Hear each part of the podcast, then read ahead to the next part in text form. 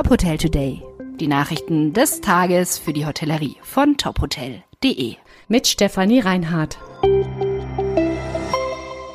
Dieser Podcast wird Ihnen präsentiert von FIBO, der weltweit größten Messe für Fitness, Wellness und Gesundheit. Die FIBO 2024 bietet ein verlockendes Angebot für die Hotelbranche mit attraktiven Fitnessangeboten, die neue Umsatzpotenziale eröffnen. Mehr erfahren Sie auf fibo.com.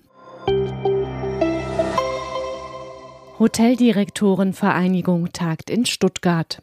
Bei der Herbsttagung der HDV mit 180 Teilnehmern standen die Themen Nachhaltigkeit und Mehrwertsteuer auf der Tagesordnung. Der HDV-Vorstandsvorsitzende Jürgen Gangel sagte Top Hotel. Das nutzt nichts, wenn wir eine Kundgebung machen oder demonstrieren oder auf irgendwelchen internen Hospitality-Medien uns da beschweren, Mehr Mehrwertsteuer rauf, rechts, links. Nein, wir müssen an die Abgeordneten ran, die am Ende entscheiden. Also wir müssen viel näher ran, wir müssen deutlicher werden, wir müssen lauter werden, wir müssen viel mehr gemeinsam machen und ich glaube, wir haben nach wie vor nicht das richtige Standing. Und das hat man deutlich gesehen bei der Kampagne, die aktuell läuft, der Antidiskriminierungsstelle der Bundesregierung, wo die Hotellerie gewaltig eigentlich selbst diskriminiert wird.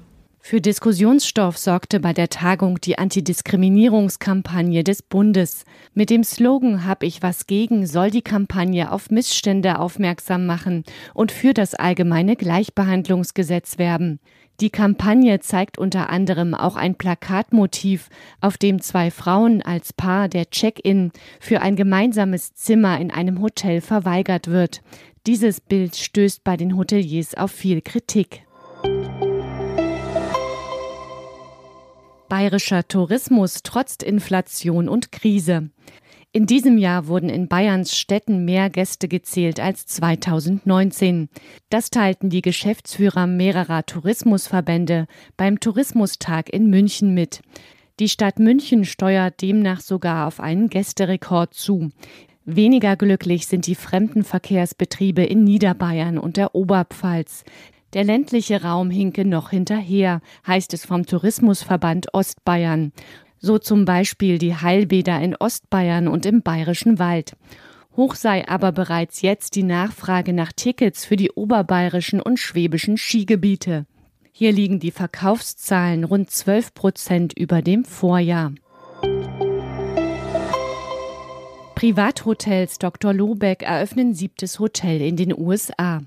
Die Hotelgruppe hat in Fort Myers in Florida ein neues Hotel eröffnet. Das Comfort Inn in Suites Airport Hotel hat 90 Zimmer, einen Innenpool und ein Fitnesscenter. Zielgruppe sind Urlauber und Geschäftsreisende. Beliebte Ausflugsziele sind vom Hotel gut erreichbar, wie die Everglades und die Strände am Golf von Mexiko. Mit ihrem siebten Haus in den USA wachsen die Privathotels Dr. Lobeck auf 30 Hotels. In Deutschland, Österreich und den USA. Die Hotels im Vier- und Fünf-Sterne-Segment werden in Eigentum geführt und liegen in touristisch attraktiven Regionen. Weitere Nachrichten rund um die Hotelbranche finden Sie immer auf tophotel.de. Folgen Sie uns außerdem gerne auf Instagram, Twitter, LinkedIn oder Facebook, um nichts mehr zu verpassen.